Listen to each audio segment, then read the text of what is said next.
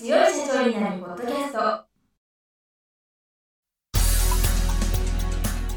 この番組は数字がちょっと苦手な中小企業経営者の方のための番組です。日頃から多くの経営者の相談に乗っている中小企業診断士と税理士の2人の対談形式で中小企業の現場の目線から専門知識を分かりやすく解説します。会社経営に数字を上手に活用していただくために会計税金融資などをテーマにお伝えしていきます。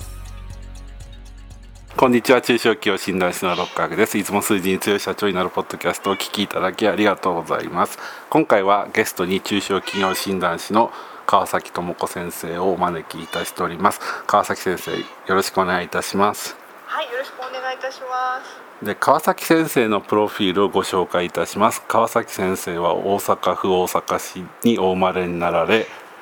関西大学文学部フランスの学科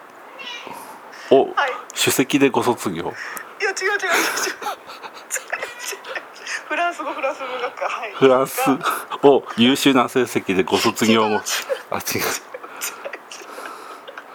はいはいで、えー外資系製薬会社にご勤務され医薬品の営業職にご従事されました。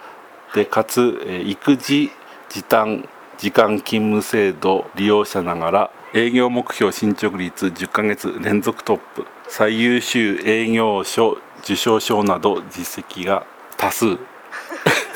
という輝かしい業績をお持ちの方で中小企業診断として独立、えーされた後は150社以上の企業支援を実施され経営革新計画策定支援50社以上補助金申請では100%の採択率を誇っておられます。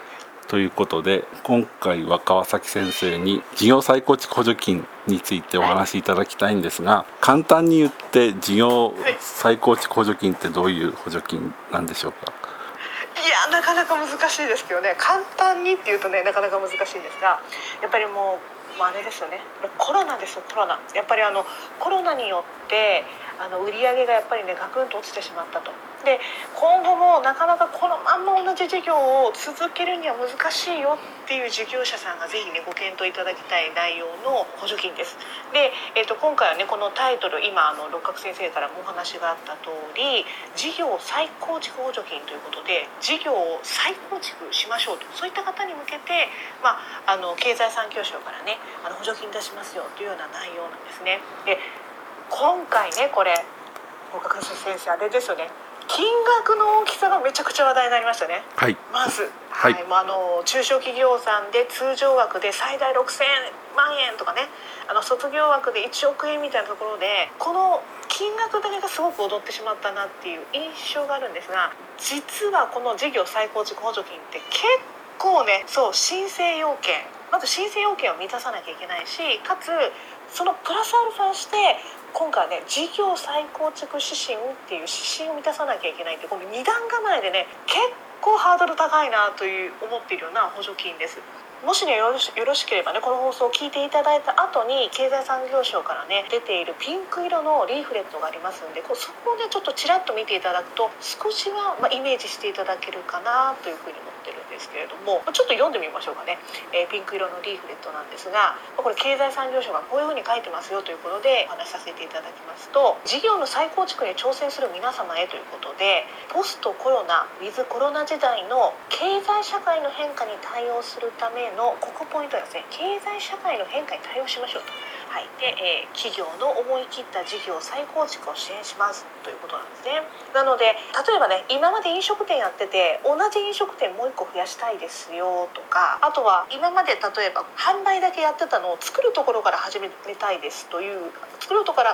ところから始めて要は自社で内製化させてそのまま今までとあの売ってるもの変わらないです。っていうとちょっと厳しいのかもしれないな。というふうに考えてます。結局出来上がるあの商品サービスが変わらなければが内製化だとちょっと厳しいのかなというような感じがしてます。でちょっとね中身見てみますね。対象っていうところをまずね見ていきたいと思うんですけれどもこれねもしよかったらピンク色のリーフレットをご覧いただいてでもし手元になければ今から私読み上げますのであのねぜひお聞きいただければというふうに思うんですけれども今からね申し上げるとこがまたこれちょっと癖もんなんでもしよかったらねまた別の機会でも詳しくはご説明させていただきますがまずはちょっと読みますね。はい、対象ということで、えー、新分野展開、え、業態転換、え、事業業種転換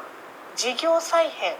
またはこれらの取り組みを通じた規模の拡大と思い切ってった事業再構築に意欲を有する以下の申請要件ね要件を全て満たす中小企業の挑戦をして、えー、支援しますということです。で一応ピンク色のリーフレットには3点あります。公募要領ですね。あの補助金のルールブックにはちょちょっと表現変わってますけれども今はピンク色のリーフレットに沿った形でご紹介させていただくと3つあって1つ目が売上下がってるってことですね、はい、どれくらい下がってるのかいつからいつまでが下がってるのかと言いますと1え申請前の直近6ヶ月のうち任意の3ヶ月の合計売上高がコロナ以前の同3ヶ月の合計売上高と比較して10%以上減少しているということですね。ここがまず1つ目。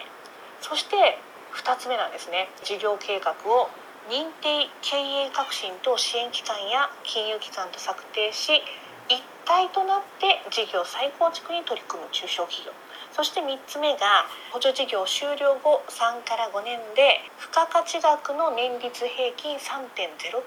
以上増加、ま、一部5.0%ですね。または従業員1人当たり付加価値額の年率平均3.0%以上増加。もしくは一部5.0%以上の増加の達成を見込む。こういった方々が対象になります、まあ、だから簡単に言うとね今売上落ちてますけれども認定経営革新と支援機関とか金融機関要はあの中小企業とね一緒にタッグを組んでくれるところと一緒に、まあ、事業計画を作って V 字回復目指しますよというねこういった企業さんたちを一応対象としてますという内容なんですが六角先生どうですこれお聞きになられて。結構ハードル高いなって思われませんでしょ？私結構ね最初これ聞いた時にねこのね今売り上げがコロナで落ちていてこの後 V 字回復っていうところがなかなか難しいなというふうに思ったんですけれども六角先生いかがでしたかこれ？はい。まず利益目標達成っていうこと自体がちょっと大変だなっていうのは思うんですがやはり今回の補助金の最大のハードルっていうのは補助金もらえるっていう面では嬉しいんですけども、はい、もらったからには新しいことにチャレンジしてくださいっていう課題があるので、そう、えー、ただ単にもらうことだけを目的にしちゃうと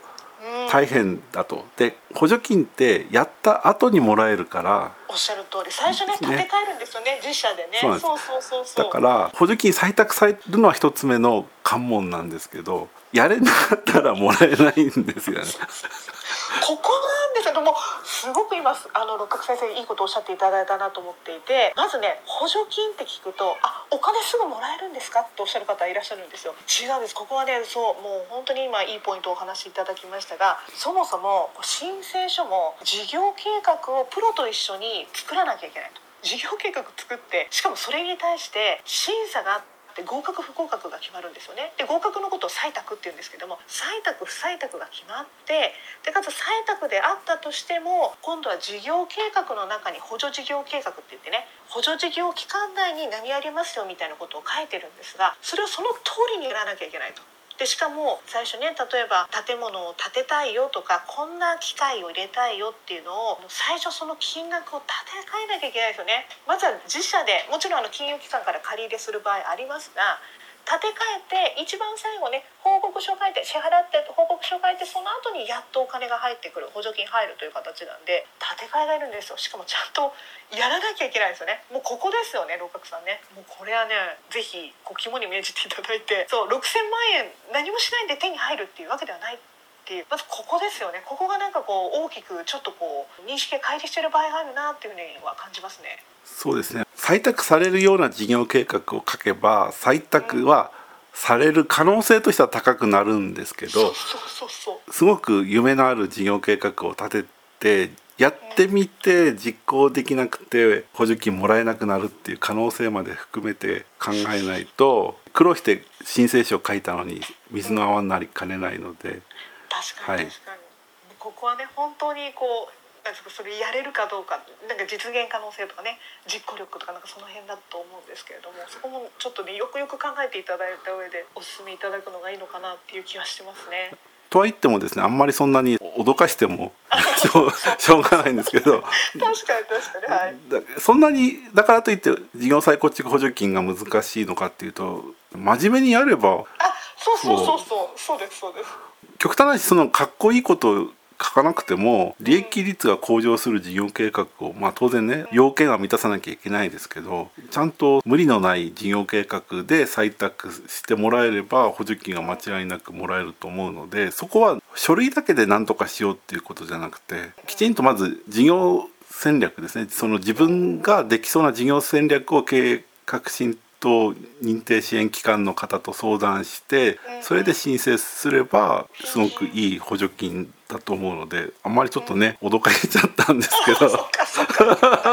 やでも確かに私はこのね放送を聞いていただいてる方はおそらく2次のね公募で申請しようかなってお考えの方も多いと思うんですけれども私あの一次公募で5社支援させていただいたんですけどねどの企業さんもやっぱりこう今まで自社ではこんなことやってきてこういうところに今強みがありますと。今後これ事業再構築なんで全然今までやってなかったような範囲にやっぱりこう足を踏み入れるような形なんですけれどもそれでもこういう強みは生きるだろうと。でもこういうところはちょっと課題だろうと。だからこそ例えば機械を導入してなんとかねそこの課題乗り越えていこうとか人教育して従業員さんね教育しようとかもしくは人を雇用してその分野に明るい人たちよくご存知の方々を雇用してこういうねあの新展開あのやっていこうよみたいなあの企業さんが結構いらっしゃってこう前向きに捉えてるって言えばいいのかな内容を。前向きに捉えて必ず実行できるようにという形でこうお考えになられた方が5社中5社だったなっていうような気はしてますね。はい、それなので、書類だけでなんとか採択されようって考えちゃうと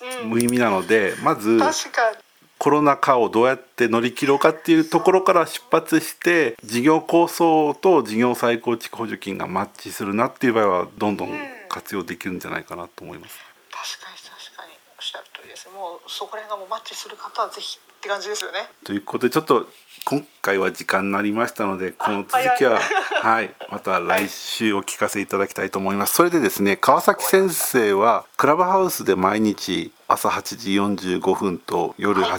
時45分からはい放送してますので、クラブハウスアカウントをお持ちの方は845クラブハウスでで検索できるんでしょうか。よろしければクラブの方で補助金クラブっていうのを作ってますのでそちらで検索していただくとあの分かりやすいかなと思います。はい、それでこの放送と合わせてリアルタイムで川崎先生から情報を教えていただきたいと思います。かしこまりました。それではまた来週補助金に関して ノウハウをお聞かせいただければと思います。川崎先生、今週はありがとうございました。ありがとうございました。今回の対談はいかがでしたでしょうか？この番組では公開質問を募集中です。2人のキャスターに回答してほしいという質問はこの番組の配信ブログの専用フォームで受付しています。ぜひお寄せください。またご意見ご感想も同様に専用フォームでお受けしております。配信ブログは検索エンジンで数字に強い社長